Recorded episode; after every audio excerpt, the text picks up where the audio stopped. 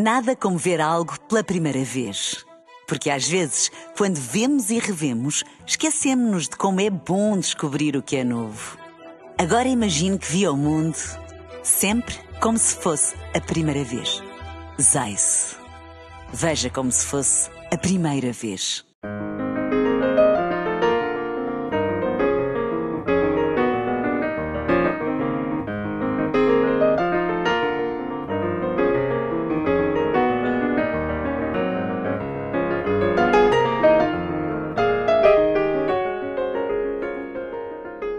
Bem-vindos ao da capa à contra capa. Portugal não é um país que se destaca dos níveis médios de preconceito e discriminação que encontramos no resto do mundo. Esta é uma das conclusões do ensaio Preconceito e Discriminação em Portugal, da autoria de Rui Costa Lopes, agora editado pela Fundação Francisco Manuel dos Santos e que vem a debate neste programa. No entanto, a realidade nacional apresenta dados e imagens diferenciadas consoante os parâmetros avaliados. Por exemplo, Portugal é considerado um dos melhores do mundo na integração de migrantes e onde se registram menos atos violentos por motivação racial, mas por outro lado é também o país onde se registram elevadas percentagens de inquiridos que partilham de crenças denominadas como racistas e que defendem mesmo a diminuição do número de imigrantes. Afinal, Quão preconceituosa é a sociedade portuguesa? É a pergunta de base para esta conversa com o autor deste livro, Rui Costa Lopes, investigador no Instituto de Ciências Sociais da Universidade de Lisboa. Convidámos para estar também nesta conversa a fundadora da Capacitária, Carla Santos. Já vamos saber o que faz e porque é que está aqui também para discutir este tema no Da Capa Contra Capa, parceria da Renascença com a Fundação Francisco Manuel dos Santos.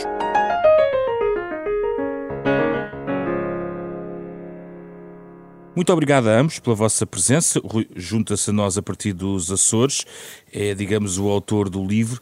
Vou só perder, perder entre aspas, algum tempo aqui, Rui, para me ajudar uh, a, a, guiar os ouvintes em alguns termos técnicos, porque à cabeça pode ser importante. Ok. Rui, o que é que é preconceito na realidade uh, e na definição técnica, eu sei que ocupa várias páginas do, do livro, um, e já agora no que é que distingue da discriminação? Ora então, antes de mais, obrigado uh, pelo convite. Uh, é bom começar por definir então esses conceitos. O preconceito é assim o, o, conceito mais genérico, que engloba todos os outros que vamos falar por aqui, estereótipos e discriminação. O preconceito é uma atitude, ou seja, é uma predisposição para avaliar coisas de forma positiva ou negativa. Neste caso, estamos a falar uma atitude no sentido de avaliar de forma positiva ou negativa um grupo como um todo, ou uma pessoa só porque ela pertence a esse grupo. Uh, como nós tratamos aqui no ensaio, no livro, tratamos do preconceito enquanto problema social, na realidade estamos a falar de uma predisposição para avaliar de forma negativa um grupo como um todo ou uma pessoa só porque ela pertence a esse grupo. Portanto, uma pessoa dizer que não gosta de negros está a fazer uma afirmação preconceituosa. Uma pessoa julgar uma mulher de uma determinada forma só porque ela é mulher está a ser preconceituosa. Agora, acontece que esses julgamentos podem tomar uh, diferentes formas, nomeadamente, nós podemos julgar que as pessoas têm uma determinada característica só porque pertencem a um determinado grupo. Por exemplo, assumir que uma pessoa é má condutora só porque é mulher. Quando nós fazemos uma, uma assunção destas, estamos a assumir características, estamos a usar estereótipos. Que é uma dimensão do preconceito. Exatamente, é uma dimensão, uma componente do preconceito que, que tem a ver com a atribuição automática de características a um grupo como um todo, ou mais uma vez, a uma pessoa só porque ela pertence a esse grupo. E depois, finalmente, o que acontece é que, por vezes, as pessoas conceituosas tratam de forma diferenciada pessoas que pertencem a certos grupos. Esse tratamento diferenciado é a discriminação. Portanto, a discriminação é já ao nível do comportamento, como por exemplo, impedir pessoas negras de frequentar uma escola. Um médico tratar um paciente imigrante de uma forma mais negativa do que um paciente português. Uh, portanto, o preconceito é a atitude geral negativa face ao grupo e que por vezes se traduz em usarmos estereótipos, assumindo essas características, ou em comportarmos de forma discriminatória. Muito bem, Rui, mas há também discriminação positiva, não é? Há discriminação positiva Uh, aqui, só para ter certeza que, que estamos a ser claros quando usamos esse termo, porque pode querer dizer duas coisas. Por um lado, pode querer dizer aquilo que eu estava a falar ainda agora, de que o preconceito, semanticamente ou etimologicamente, é uma predisposição para avaliar de forma positiva ou negativa. É? E, portanto, nesse sentido, ah, pode tomar as duas formas. Acontece que na pesquisa Uh, e quando se trata disto num, em termos de um problema social, costumamos focar-nos mais na parte negativa. Com certeza que eu fazer uma afirmação como dizer que eu gosto de todos os chineses ou dizer que os, todos os negros são bons atletas ou, ou têm jeito para a música, também estou a fazer uma afirmação preconceituosa, apesar de, em termos de valência, a minha frase dizer uma coisa positiva, não é? Portanto, isto podia ser este elemento de discriminação positiva. No entanto, eu estava a referir-me ao outro lado. Eh, exatamente. Portanto, o outro lado é quando é enquadrado na ideia de. Uh, exatamente por causa desta confusão, nos Estados Unidos começaram a usar um termo que, traduzido para português, se diz ação afirmativa, em vez Sim. de discriminação uh, positiva. Portanto, tem a ver com questões uh, como as cotas, não é? Portanto, tem a ver com resolver as cotas e discriminação positiva. É uma medida que tenta adressar as desigualdades estruturais nomeadamente eh, através de medidas que ditam que, por exemplo, uma determinada proporção de posições num determinado emprego ou num determinado órgão deve ser ocupado por membros de grupos estigmatizados que são historicamente subrepresentados nessas uh, esferas. E, portanto, discrimina-se positivamente no sentido dá-se preferência às pessoas que pertencem a esses grupos, uhum. exatamente para permitir resolver essas desigualdades. Não é? Portanto, é, um, é um tema que já voltaremos à frente, porque o Rui tem okay. também aqui uma parte sobre soluções e penso que isto está um pouco mais ligado aqui. Bem-vinda, Carla, obrigado pela presença. Carla uh, fundou a Capacitária, que é uma, uma consultora uh, muito interessante no, em relação ao, ao, trabalho que faz, porque, e ajude-me então a explicar, Uh, está interessada não só na capacidade de empreendimento, o chamado empoderamento também, mas também daqueles que têm provavelmente menos recursos ou até, e entrando aqui na nossa conversa, são discriminados ou sofrem de preconceito. É isto que faz? Corretamente. Uh, antes de mais, bom dia e obrigado pelo convite. E é isso mesmo, Capacitar é um resultado de, de anos de trabalho junto das comunidades migrantes em Portugal, uh, muito também ligada à dinamização comunitária e ao associativismo. E desse, desses anos de experiência fomos percebendo e sentindo na pele uh, todos estes obstáculos, aquilo que, que o Rui fala, aqui esta dimensão cognitiva que ele fala, uh, que se traduz nos estereótipos e obviamente que foi, fomos notando no acesso a bens e serviços as nossas liberdades e garantias a serem uh, limitadas uh, simplesmente porque somos migrantes, porque vivemos na periferia, porque somos mulheres, entre outras coisas. E, e aqui, se nós pensarmos o ser mulher, negra, portadora de mobilidade reduzida, são fatores cumulativos que leva cada vez mais a uma ostracização, a uma mutilação emocional, diria até. É o termo que utiliza numa entrevista que eu também nota. Mutilação emocional. Quer-me explicar isto?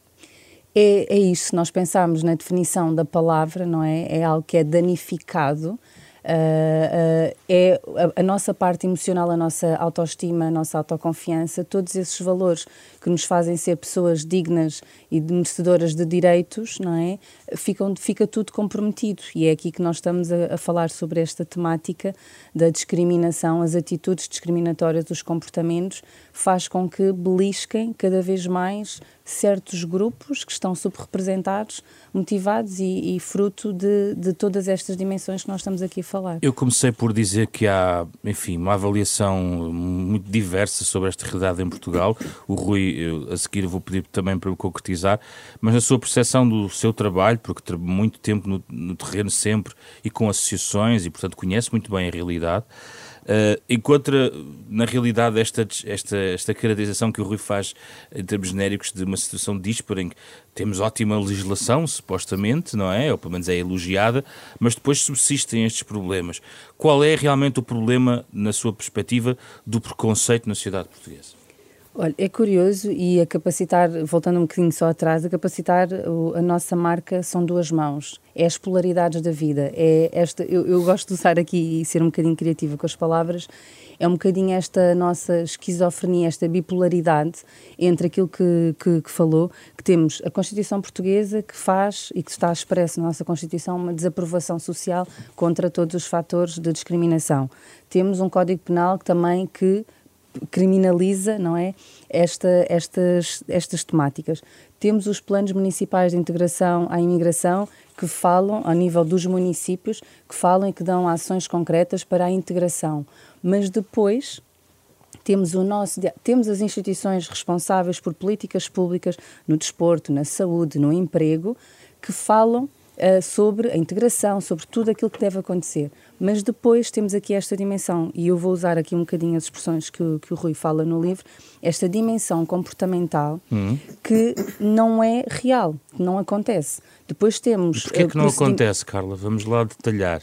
Não acontece. São os bloqueios, são nos, em serviços públicos, é uma questão cultural, é uma questão de cidadania. Onde é que encontra o problema?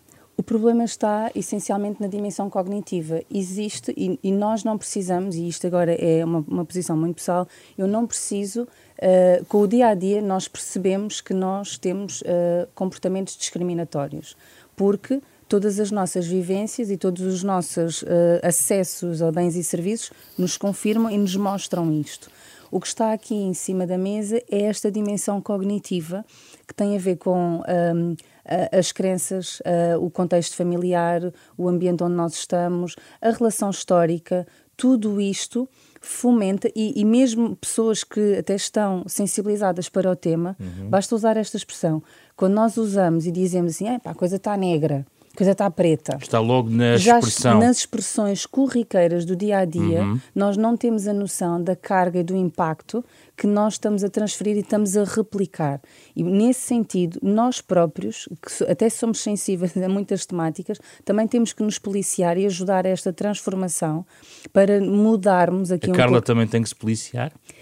Em algumas situações, eh, sou ser humano, também tenho as minhas sombras em, uhum. em, determinados assuntos e, obviamente, que se eu quero ser a minha melhor versão, eu tenho que me vigiar e isso é nós aceitarmos a condição humana, aquilo que ela é, uh, independentemente da cor, da raça, o que for. Mas esse é, é, é, é, aí onde acho que começa o problema. Rui, onde é que está o problema? Há uma, uma parte do livro só sobre de onde vem o problema.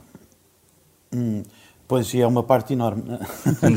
eu lamento dar uma, uma resposta aqui de académico, mas de facto o preconceito é um fenómeno complexo e multifacetado. Tem muitas causas, muitas origens.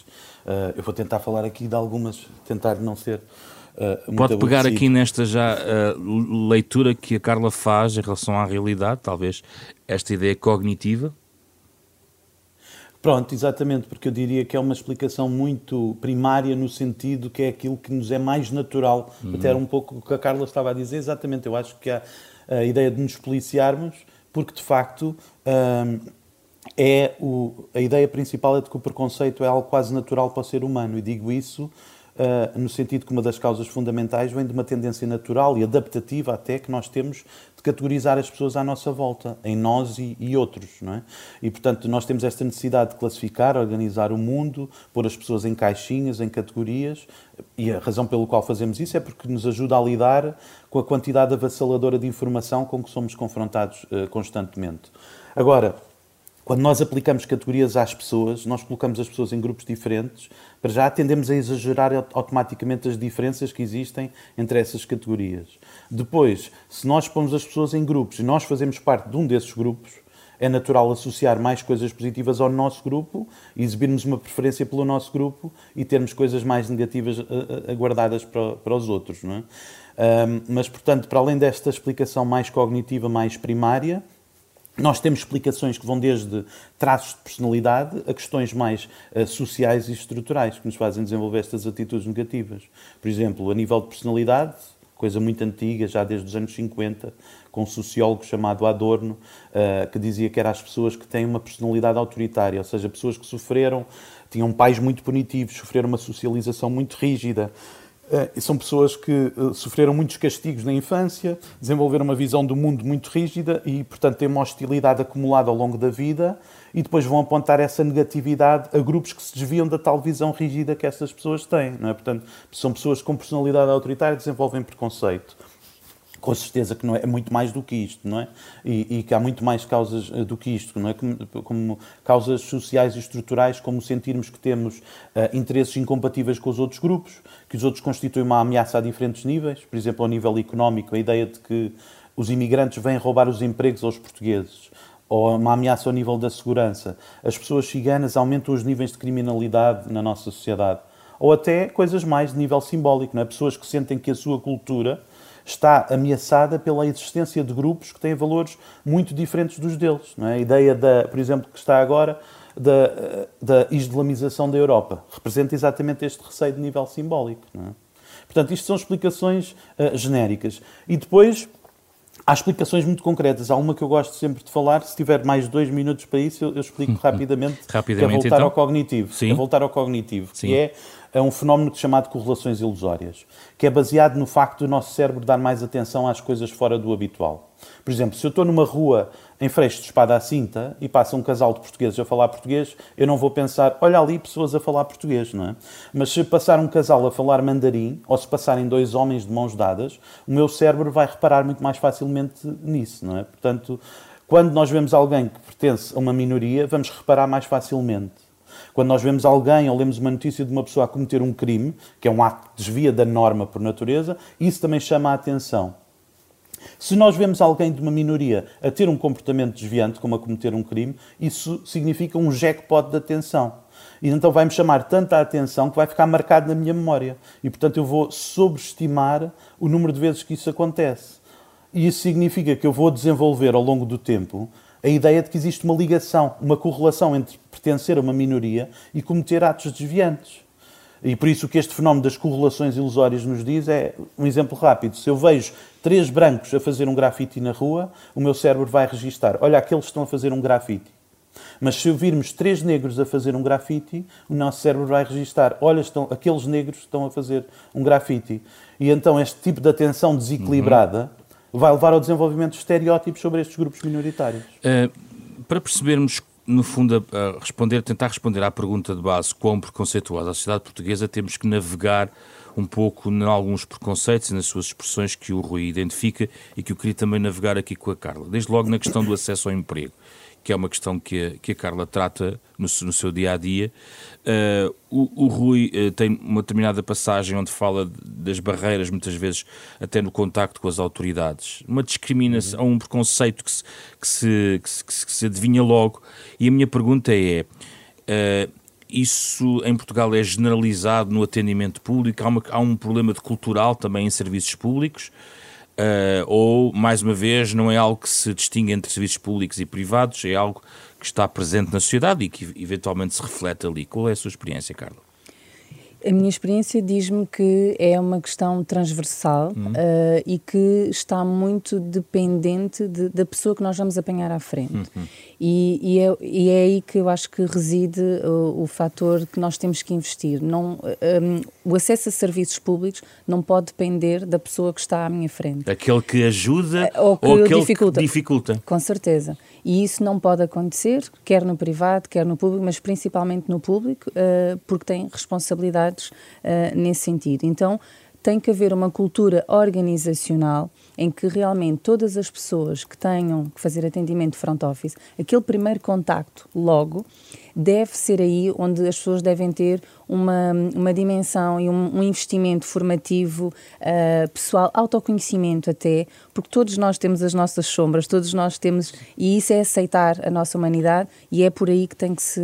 Mas quando fala em cultura organizacional, certamente quer ir além de um código de boas práticas que seja aprovado, ou seja, os instrumentos, até no papel, existem. Com certeza. Não, eu quando falo nessa questão é irmos mais além, ou seja, é não é uh, os CPAs e as leis orgânicas e aquelas normas legais que falam do que é, que é a administração e as competências daquele ministério ou daquele serviço, é o investimento na pessoa que vai fazer o atendimento. Autoconhecimento, desenvolvimento pessoal e comportamental. Mas há barreiras que a pessoa pode não superar. Vou dar um exemplo.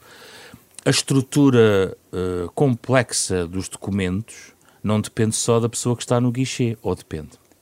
muitas vezes. Da documentação e do, daquele verdadeiro carrossel de, relacionado com a documentação, que é um dos principais problemas que as pessoas enfrentam, não é? Eh, eu direi que depende, porque eh, quando nós estamos num serviço público e num atendimento, eu é que sou especialista, eu tenho que dominar muito mais e muitas das vezes as pessoas não sabem aquilo que querem, dizem o que querem. Imaginem, eu, se tiver uma dor, eu chego ao médico, eu não vou dizer ao meu médico, doutor, passa-me um raio-x, faça-me um TAC, ele é que é médico. Ele tem que saber fazer as perguntas, ele fazer a descoberta dos sintomas, da minha dor, de tudo aquilo que eu sinto, para ele me direcionar para a solução e para a terapêutica certa. Nestas temáticas é igual. É eu fazer a descoberta da pessoa que eu tenho à minha frente, o que é que a pessoa necessita, porque muitas das vezes a pessoa não reúne as condições imediatas daquela, daquilo que ela deseja. E é preciso fazer essa dimensão, esse passo. E aquilo que não acontece nos nossos serviços públicos é muito, de uma forma generalizada, generalizada. Atenção, generalizada, porque há pessoas que o fazem, atenção, mas é ad hoc e depende muito da pessoa que ali está. E não deve ser dessa forma. Deve ser uma forma, um modus operandi dos serviços públicos uhum. realmente apostarem nesse desenvolvimento e saberem fazer a descoberta. Nós, em termos de, de, capacitar, o que nós fazemos, nós usamos a metodologia do coaching, do coaching humanista para fazer estes processos e as coisas resultam. Agora é aqui que é necessário fazer aqui uma aposta. Rui, há uma passagem do livro uh, onde fala sobre isto. Gostava de ouvir sobre o acesso ao emprego. Enfim, há exemplos uh, estudados uh, também no, no, noutros países. Não sei o que é que há em Portugal estudado sobre esta matéria em particular, na questão do acesso a, a, entrevistas de emprego, enfim, até mesmo nos serviços oficiais nesta natureza. Qual é a sua, a sua opinião? Ora, uh, antes de mais, os dados que existem são sempre coisas muito uh, amostrais. Eu estou-me a lembrar, por exemplo, neste caso do acesso ao emprego, estou-me a lembrar de um estudo que eu cito da Fundação Francisco Manuel dos Santos, uh, penso que é do Pedro Góes, e outros dois colegas, e que pegam exatamente nessas experiências que as pessoas têm de acesso ao emprego e de terem a noção de que foram tratadas de forma diferente, às vezes até a própria pessoa que não é a imigrante a referir de, de, de experiências de uma colega que ela sabe que é imigrante e que foi tratada de uma forma completamente diferente para o mesmo uh, anúncio Uh, nomeadamente a entrevista ser muito mais rápida e despachar a, a pessoa e depois não ser uh, escolhida. Neste caso, é, um, um, é, principalmente focado nas pessoas imigrantes. Uh, e não tanto nas pessoas racializadas. Mas o que eu queria dizer aqui, fundamentalmente, é isso: é que é baseado nestes pequenos estudos e não temos dados com certeza que é possível fazer afirmações, como a Carla disse, baseada em impressões, nomeadamente em experiências e principalmente pessoas como a Carla que trabalham também muitas vezes no, no terreno, uhum. de ter a sensação de isto ser generalizado. Mas a ausência de dados não nos permite uh, aferir... oficiais não permite uhum. aferir isto uh, oficialmente, né? Só nesse mas, há, mas há, uma, um, há uns exemplos interessantes que o livro traz uh, noutra área, por exemplo, na questão médica. Uhum. E o Rui pode-nos trazer aqui os dados, por exemplo, de linhas de investigação com estudantes de medicina. Quer dar-nos estes casos, porque parece interessante partilhar com os ouvintes algumas dessas conclusões?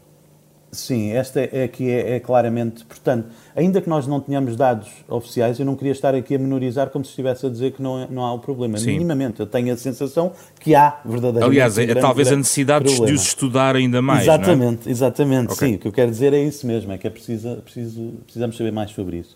Este caso em particular parece-me extremamente grave. Um, foi feito por colegas psicólogos sociais do meu instituto.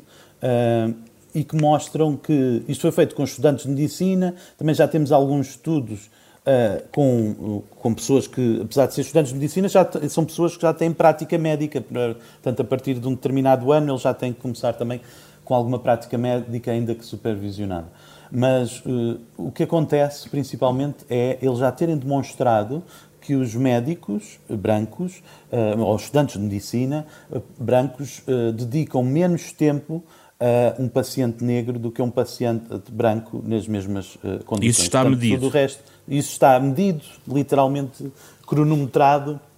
E, mais importante do que isto, é que depois mostra que isto está associado, o facto de passarem mais tempo com pacientes brancos permitem chegar a melhores diagnósticos uh, do, que, uh, do que acontece com os outros pacientes. E porquê é que o fazem? É o tal, uh, é toda a explicação que deu para trás em relação à matéria cognitiva? Há, há de ser uma, uma, uma, um conjunto de causas. Eu diria aqui duas. Uma delas tem a ver com a explicação fundamental que eles dão para este fenómeno, que eles chamam de intergroup time bias, não é? A ideia de que nós gastamos, uh, a ideia de que o tempo é um investimento, o tempo é um recurso que nós decidimos como investir e, portanto, decidimos investir mais tempo com aqueles que são os nossos e não com os outros, com aqueles que são do nosso grupo e menos tempo com os que são do outro grupo. Isto é uma, uma, uma explicação fundamental do tempo como recurso. Muito recentemente, eles começaram a avançar com outro mecanismo que tem alguma coisa a ver com aversão. E aqui a aversão pode ter dois sentidos. Uh, podia ser a questão de a pessoa ter aversão no sentido de querer evitar o contacto com estas pessoas, com pacientes negros, ou pode ser aversão numa questão muito mais sofisticada, muito mais complicada, que tem a ver com normas, no sentido. As pessoas muitas vezes têm receio de parecer preconceituosas. E, portanto, uh, querem evitar ao máximo estar em situações onde podem ser consideradas preconceituosas ou discriminatórias. Isso significa que têm uma necessidade, uma vontade de se afastar o máximo dessas situações, nomeadamente gastando menos tempo com essas situações. É? Portanto, ironicamente ou perversamente, o que resulta é uma coisa negativa e é numa discriminação. Carla, eu gostava de falar consigo sobre a educação. O, o, Rui eh, tem também uma passagem sobre o preconceito e discriminação no contexto educacional. Liz, cita aqui uns, uns dados que eu gostaria de, de lançar aqui para, para conversar consigo. Números oficiais da Direção-Geral de Estatísticas de Educação e Ciência mostram que 78%, 78% dos alunos afrodescendentes no secundário são encaminhados para vias vocacionais, os chamados cursos profissionais, o dobro dos outros alunos. Citando aqui a passagem do Rui, esta disparidade mantém-se mesmo quando se tem em consideração o estatuto socioeconómico destes estudantes. É então provável que estes enviesamentos no encaminhamento, encaminhamento de alunos se devam a expectativas mais baixas relativas a estes alunos que são colocados em vias educacionais onde o acesso à universidade é mais improvável. Sente isto no terreno, Carla? Totalmente. Então. Um, a minha experiência vai-me dizendo isso, das minhas impressões, como o Rui disse, faltam dados e nós precisamos de, de ter a academia junto de nós para nos ajudar uh, aqui a sistematizar dados, mas esta é uma realidade, é uma realidade em que uh, os jovens uh, provenientes de contextos mais vulneráveis, ou migrantes e afrodescendentes, a maior parte das vezes é-lhes sugerido sempre o. Ou melhor, é-lhes sempre dada esta visão de que pode ser mais atrativo e mais interessante fazer o, a via profissionalizante, porque acabam por conseguir ter, aumentar as suas habilitações, mas terem uma profissão associada. Este é o argumento uh, que é dado uh, nesta perspectiva. Mas é uma realidade e é uma realidade porquê? E, e é importante também recuarmos aqui um pouco um, ehm, atrás nesta questão das desigualdades e de, de, de, do falta de acesso a bens e serviços, desde a habitação, uh, os lugares onde vivem, a forma como as pessoas têm que chegar até ao ensino, tudo isto faz com que nós não estamos todos no mesmo barco, nós não partimos todos do mesmo início e essa faz com que estes grupos subrepresentados tenham que atravessar muito mais barreiras e na sua jornada formativa hajam mais precauços do que noutras situações. Mas há discriminação no, no sistema público de educação? Existe, existe, uh, há discriminação, não, não temos que ter receio das palavras, uh, mas há, há uma discriminação na medida em que há aqui um, uma, uma visão não é? Que já começa lá atrás, nesta dimensão cognitiva, de que as pessoas não vão conseguir chegar ou também não há um, maiores estímulos uh, nesse sentido. Mas também é importante aqui um, chamar a atenção a dimensão, a escola, todas as vulnerabilidades, todos estes excessos de trabalho, todas estas cargas que também está ao nível das escolas, também faz com que muitas das vezes não se criem as condições para que realmente haja aqui um maior investimento. Carla, seria favorável a cotas, eh, e isto tem sido debatido e estudado, a questão de cotas de acesso, por exemplo, às universidades? Sou determinados sou favorável Sou favorável às cotas, quer ao nível da participação política, quer ao nível do acesso ao ensino superior. Sou favorável porque uh, as cotas têm este princípio de que nós temos que, verdade e, e reparação, reconciliação e verdade, e tem que se reparar aqui uh, um dano causado uh, a determinados grupos uh, no acesso a, às suas liberdades e garantias, e por esse motivo as cotas têm este princípio de vir reparar algo, independentemente, e, e, temos que dar aqui a primazia à competência, à meritocracia, com certeza, acima de tudo, mas sou favorável às cotas porque vem reparar um dano que é muito mais visível em determinados grupos. Rui, é favorável às cotas, Rui? Eu acho pouco importante que as pessoas saibam se eu sou ou não. Posso dizer que sou, mas uh, eu acho que eu, eu, eu, prefiro gastar tempo a explicar porque é que uh, as cotas são importantes e porque é que as pessoas às vezes estão um pouco enganadas uh, sobre as cotas.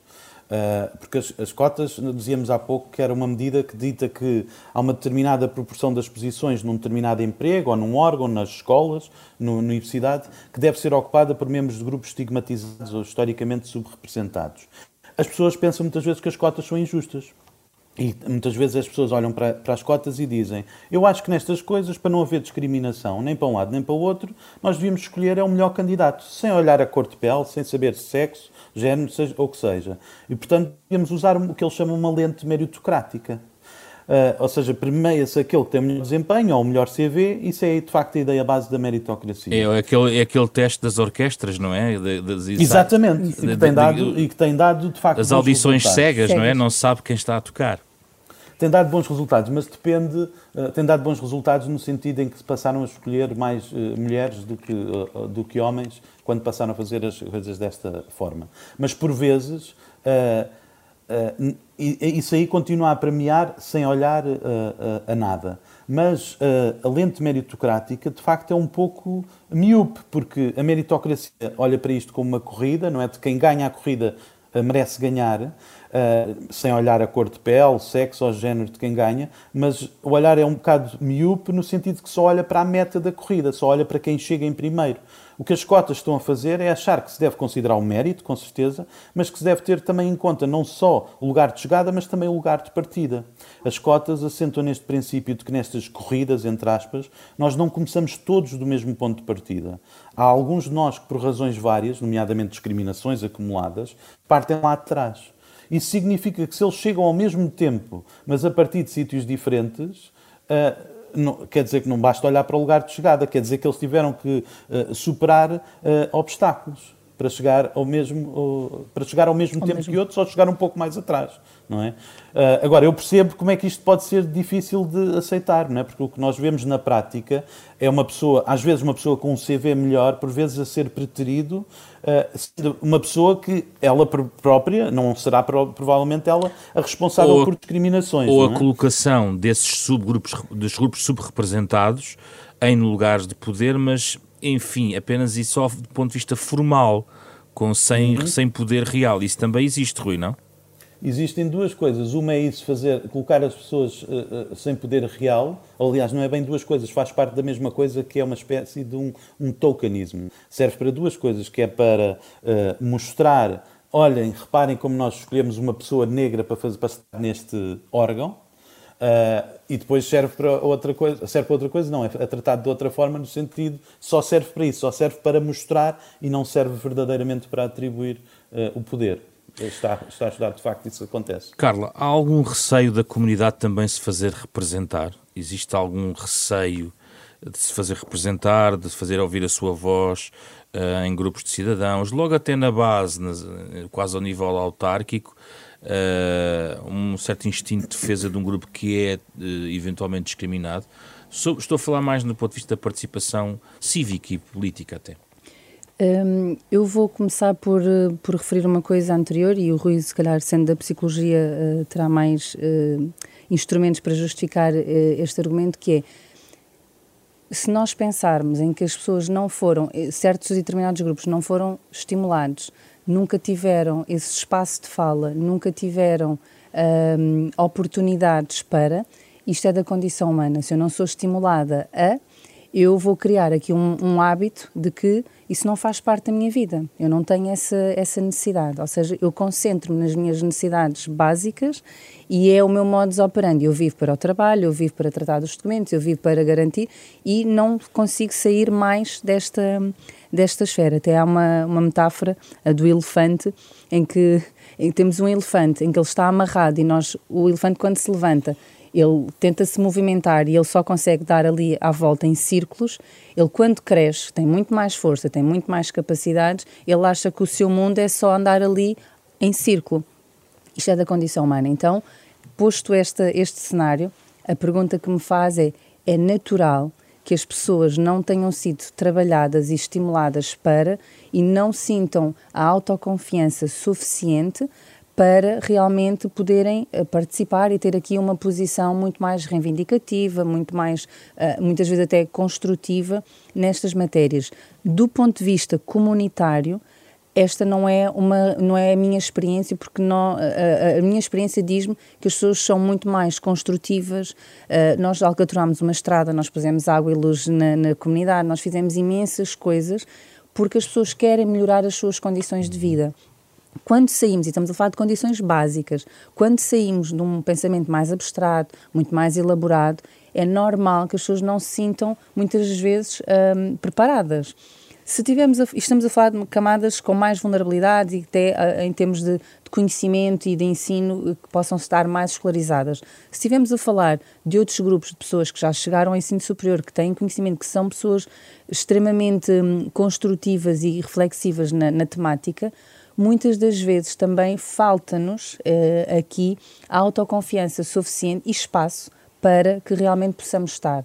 A minha opinião muito pessoal, e permita-me dar aqui uh, a minha experiência pessoal, é muitas vezes nós não temos que pedir permissão para também ocupar estes lugares. Nós temos que fazer um trabalho, e esta é a parte da minha solução e aquilo que eu acho que quero contribuir, é que realmente nós possamos estar dedicados no nosso autodesenvolvimento e aqui cinco hum. pilares, autoconhecimento e autoconfiança para ocupar estes lugares também e para podermos dar voz a todas estas desigualdades que, que, que nós assistimos. Caminhando para o fim, Rui, além das cotas, que outras soluções uh, sugere para, enfim, uh, minimizar esta situação do preconceito e discriminação em Portugal?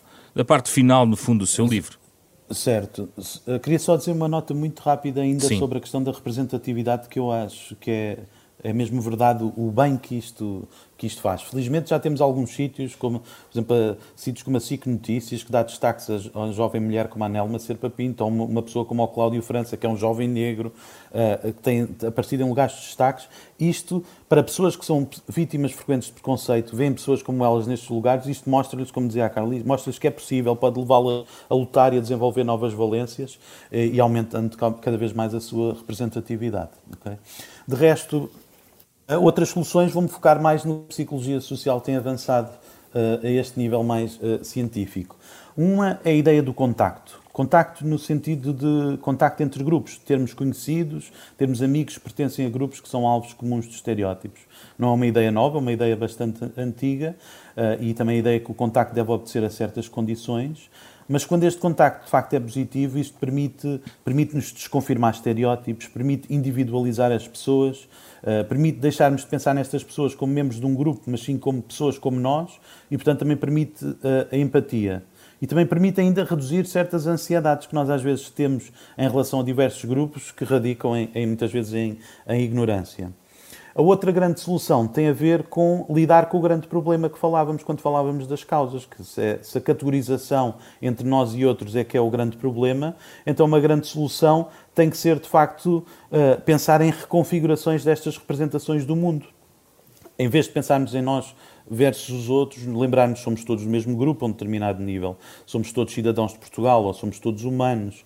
Ou então pensar que as categorizações não fazem sequer sentido e pensar que somos todas pessoas, uh, todos indivíduos uh, únicos, não é? E, portanto, basicamente, hum. estas grandes soluções. Uh, por, para finalizar, Rui, uh, e depois que queria ouvir a Carla sobre isto, num contexto que vemos atualmente, é inescapável uh, perguntar ao Rui se o contexto social e político que Portugal vive neste momento um, se é fomentador de um crescimento do preconceito e discriminação, uh, tendo em conta os discursos que se reproduzem, até em termos mediáticos, em termos digitais, uh, muito, uh, e também com uma certa expressão política, independentemente de, da manifestação A, B ou C ser mais ou menos intolerante. Qual é a sua percepção, Rui? Sem dúvida que tem impacto. Ou seja, o, as questões do preconceito e discriminação uh, são muito influenciadas pelas normas sociais vigentes uh, na altura e o que estas movimentações uh, políticas e sociais nos vêm fazer é trazer alterações ao quadro normativo, é fazer-nos pensar, repensar o que é que é aceitável e o que não é aceitável. Há uma norma anti-preconceito muito consolidada há muitas décadas na nossa sociedade, uma norma anti-preconceito, Uh, quando nós vemos pessoas como um presidente norte-americano, ex-presidente norte-americano, ou o líder do partido uh, político português a dizerem coisas absolutamente uh, racistas e xenófobas, isto leva as pessoas em geral, a pensar, a repensar que afinal, se calhar, já não, é, já não somos tão anti-preconceito como isso, já há certas coisas que podemos dizer uh, e fazer.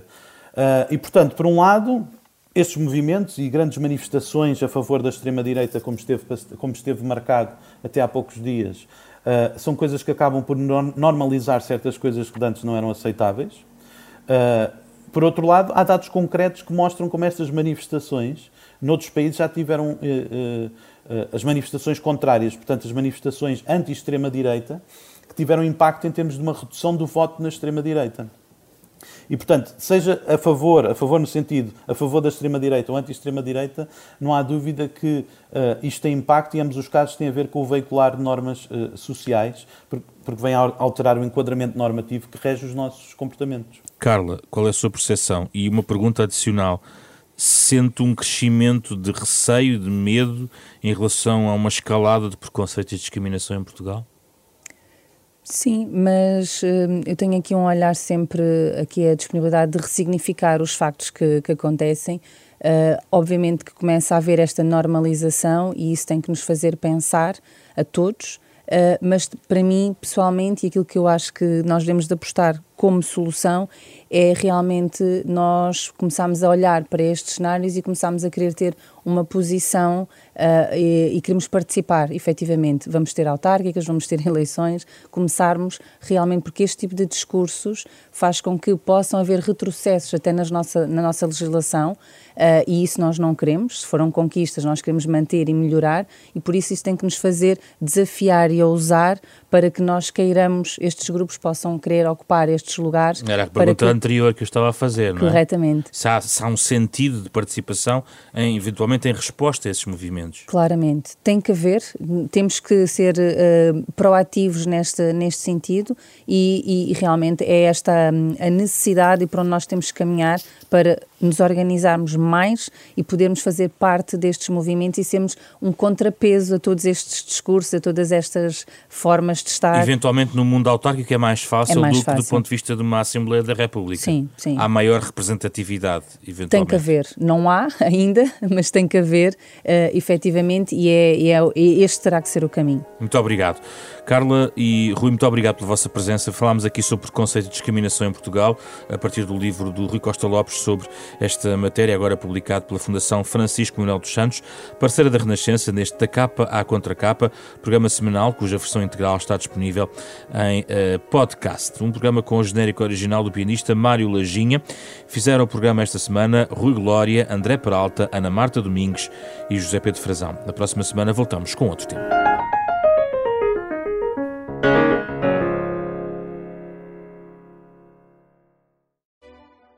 Nada como ver algo pela primeira vez. Porque às vezes, quando vemos e revemos, esquecemos-nos de como é bom descobrir o que é novo. Agora imagine que viu o mundo sempre como se fosse a primeira vez. Zais. Veja como se fosse a primeira vez.